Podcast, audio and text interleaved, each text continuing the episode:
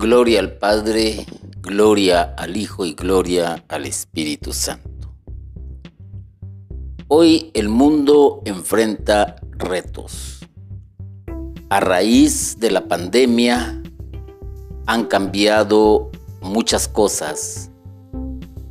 Se ha visto cómo se han desintegrado familias, cómo también la actividad económica tuvo un giro bastante brusco, hay desempleo, hay desinformación, hay diferentes personas que aprovechan sacar lo máximo para su beneficio, pero no para bien, sino para mal. Y entonces ante esta nueva situación que se está viviendo en este siglo, no queda más que pensar en algo muy diferente porque también estamos viendo templos vacíos, comunidades religiosas que se han ido desintegrando, jóvenes que no quieren tener un contacto directo con una iglesia y por lo tanto también se está sufriendo de escasez de sacerdotes. Ante todo esto, la propuesta podría ser una nueva evangelización. La expresión nueva evangelización fue acuñada por primera vez por los obispos latinoamericanos en Medellín, ya de esto hace algunos años.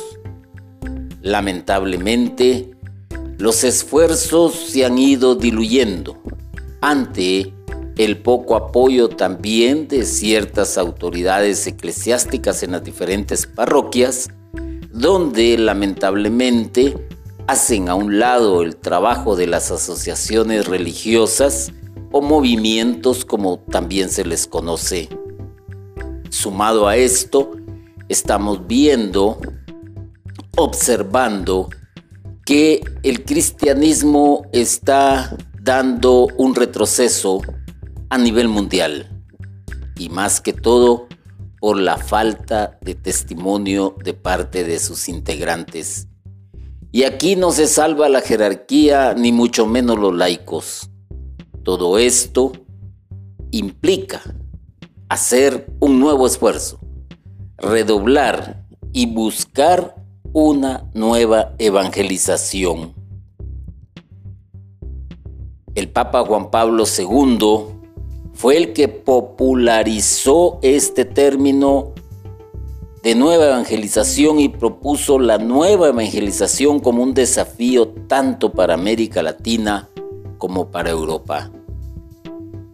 Parece ser que esta propuesta también se asemeja al lamento de Juan el Bautista que decía, una voz clama en el desierto.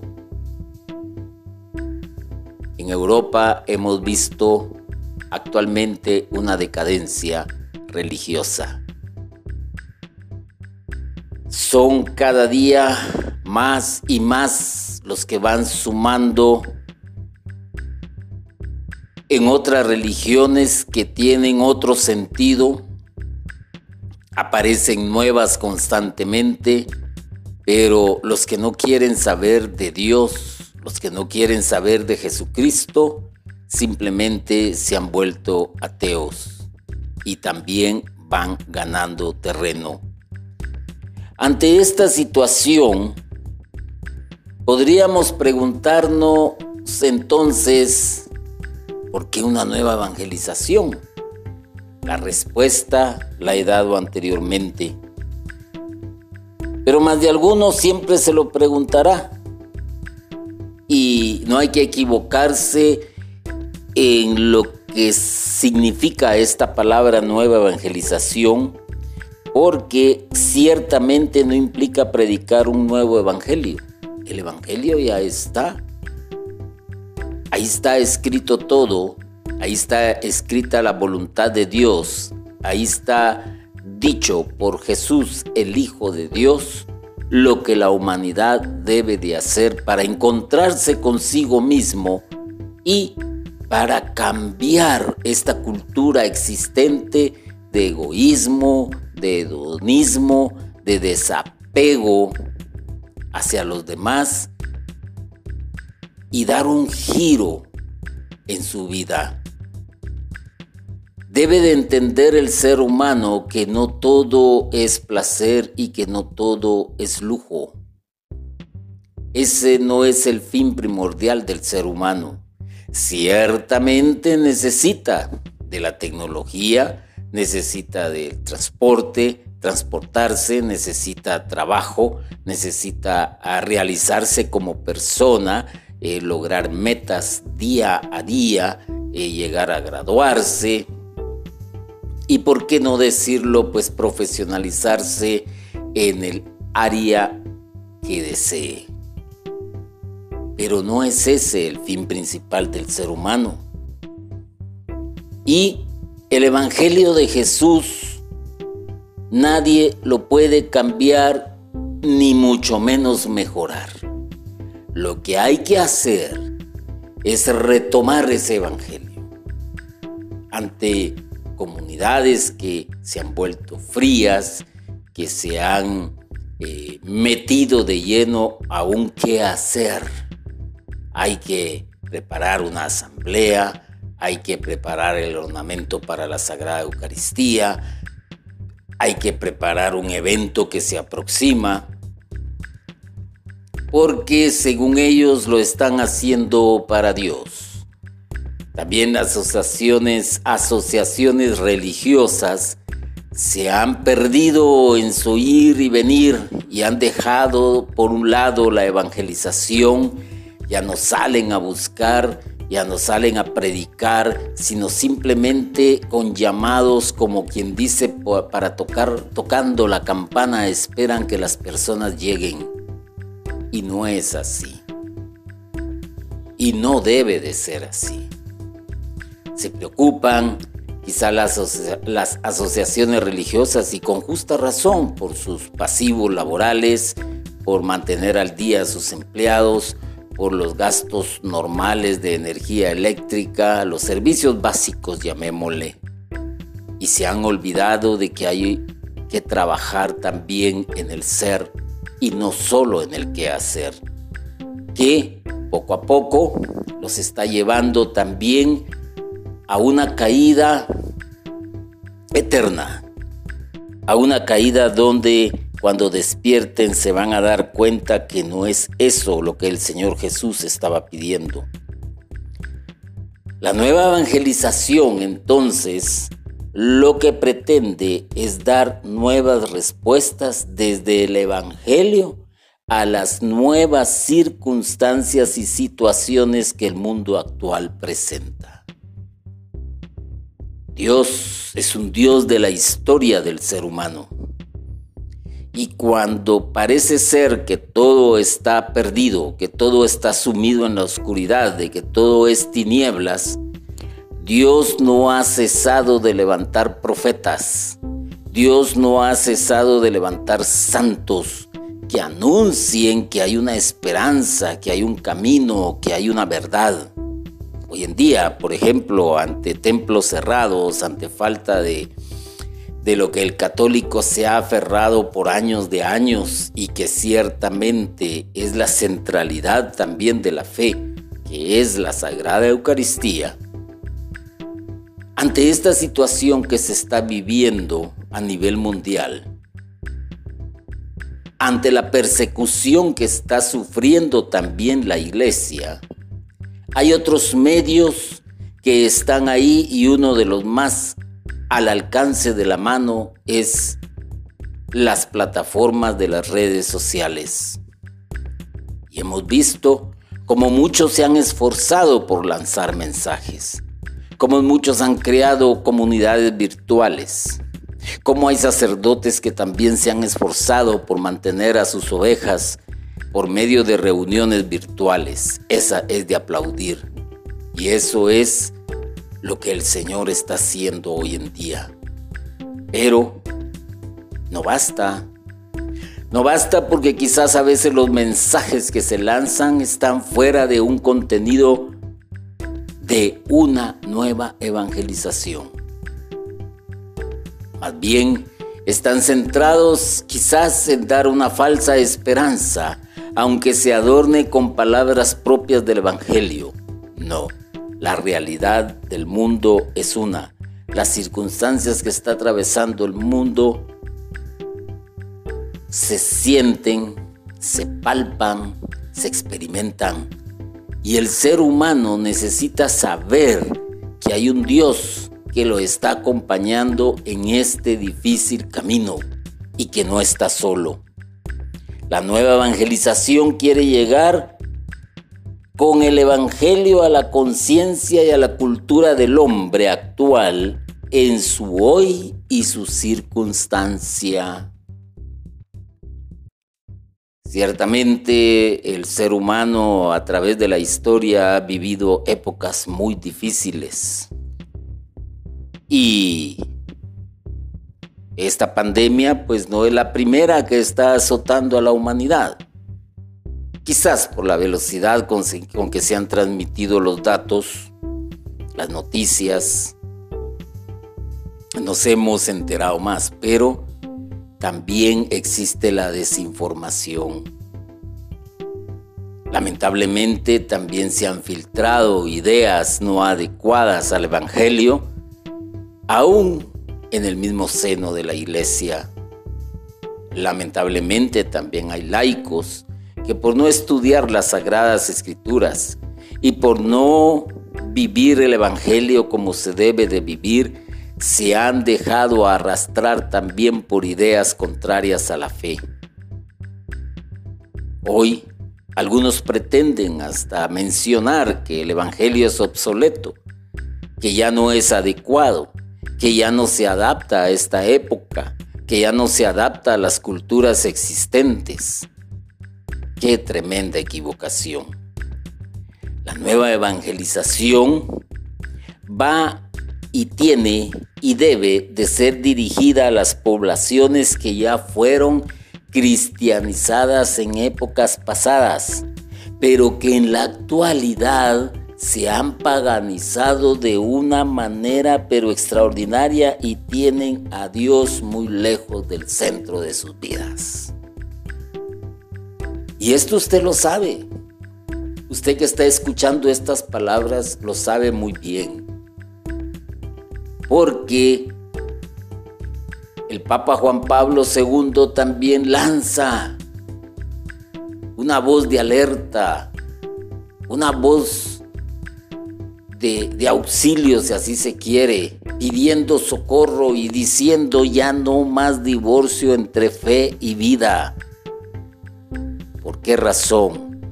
Porque el que ha sido evangelizado quizás cuando conoció, cuando recibió el primer anuncio, salió ilusionado, salió tocado, como decimos, por el Espíritu Santo. Se sintió limpio porque sus ropas quedaron más blancas que la nieve. Le fueron perdonados sus pecados. Sintió paz, sintió libertad. Pero poco a poco fue dejando y alejando a Dios del centro de su vida y se vuelve a meter al mundo que lo rodea. Deportes, discotecas, fiestas, bebidas, qué sé yo. Hay un, una infinidad de placeres que el mundo ofrece eh, para satisfacción propia del ser humano. Urge una nueva evangelización. No se puede continuar en este caminar donde ciertamente a Dios se le está poniendo a la derecha o a la izquierda, pero menos como el centro de la familia, como el centro del hogar, como el centro del trabajo, como el centro de estudios, como el centro de la vida misma del ser. Se pone a Dios a un lado como se mueve cualquier imagen, como se mueve cualquier archivo en la laptop o en la computadora, a un ladito porque me interesa ver otra cosa. Y esa cosa que estoy viendo en ese momento representa el centro de mi atención. Y entonces lo que estaba viendo anteriormente está a un ladito porque lo voy a necesitar más adelante. Ah, así a veces tratamos al creador y al dador de vida, poniéndolo a un lado. Ahí está, esperando a que yo le llame, esperando a que abra la puerta para que él pueda entrar esperando una orden, porque hasta de eso es capaz el ser humano. Ven porque te necesito, porque mi pariente está enfermo, porque necesito un milagro, porque me quedé sin trabajo, porque mi salud se está deteriorando, porque tengo problemas familiares. Ah, entonces, ven, ven por favor, ven que te necesito. Ah, ahí es el centro de atención. Solo cuando se le necesita. Y no es esa la idea principal. La idea principal es hacer a Señor Jesús el centro de nuestras vidas. No es un genio que con solo frotar la lámpara está dispuesto a cumplir los deseos. No, ese es el pensamiento que muchos tienen. Nos recordamos en épocas anteriores cuando habían terremotos, ah, toda la gente arrepentida, eh, dolorosa, se rasgaba las vestiduras, lloraba, se preguntaba por qué y acudía a llenar los templos para pedir misericordia, para pedir perdón.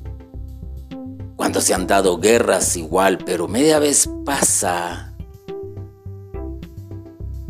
el cataclismo, vuelven a dejar a Dios a un lado. Es tiempo, hermano y hermana, de que esta nueva evangelización llegue a todos los creyentes. Se hagan y se redoblen esfuerzos para seguir evangelizando a aquellos que una vez ya fueron evangelizados, por utilizar ese término. Hay que volverles a recordar la existencia del primer amor. Hay que recordarles que hay un tesoro escondido. Hay que hablarles de las maravillas que Dios puede hacer en la vida de cada quien, pero sin fantasías, sino desde una realidad. Porque vuelvo a repetirlo, Dios es un Dios de la historia del ser humano y está metido en la historia del ser humano. Y hoy por hoy, Dios no se ha quedado en silencio como muchos pretenden hacer creer, que es un Dios pasivo, que no se mete en nada, que ya hizo todo momento. Tú estás escuchando estas palabras porque Dios te está hablando por medio de este siervo inútil que habla desde la experiencia de lo que ha visto y de lo que cree. Como dice la palabra de Dios, nosotros venimos a hablarles de lo que hemos visto y oído. Y eso es un testimonio de Cristo, de Jesús, de aquel al cual tú le importas, Tú probablemente ya no le importas ni a tu madre ni a tu padre, probablemente ya no le importes a tus hijos, ni a tus amistades, ni a tu vecino, ni a tu jefe, pero hay alguien a quien tú le importas. El problema es que lo has hecho a un lado. Porque el ser humano es experto en hacer a un lado a Dios, por seguir sus propios intereses. Por eso bien decía Kiko Argüello, no hagáis vano el sacrificio de Cristo en la cruz, porque hasta Adán y Eva hicieron a un lado a Dios para probar lo desconocido, para tener poder, para igualarse a Dios y sucumbieron ante la mala información que les fue proporcionada y se arriesgaron. Y así vamos a encontrar a muchísimos personajes, pero ese mismo Dios de la historia de la humanidad, de la historia de Adán y Eva, es el mismo Dios que está presente hoy porque Él es el alfa y el omega, el principio y el fin. Oh, cuánta gente con bastante dinero no le ha sido suficiente para comprar vida y no dar el paso hacia la tumba. Y ha muerto, no le fue suficiente el dinero ante este flagelo actual de la humanidad. En cambio, hay quienes se han aferrado a la fe, se han aferrado al Señor, le han implorado misericordia de corazón, no lo han dejado de lado, lo han hecho el centro de sus vidas y ahí están, vivos, han superado la enfermedad. Hay otros que quizás el Señor les tiene una misión, pero también la han despreciado y la han desechado y vuelven a su vida de antaño.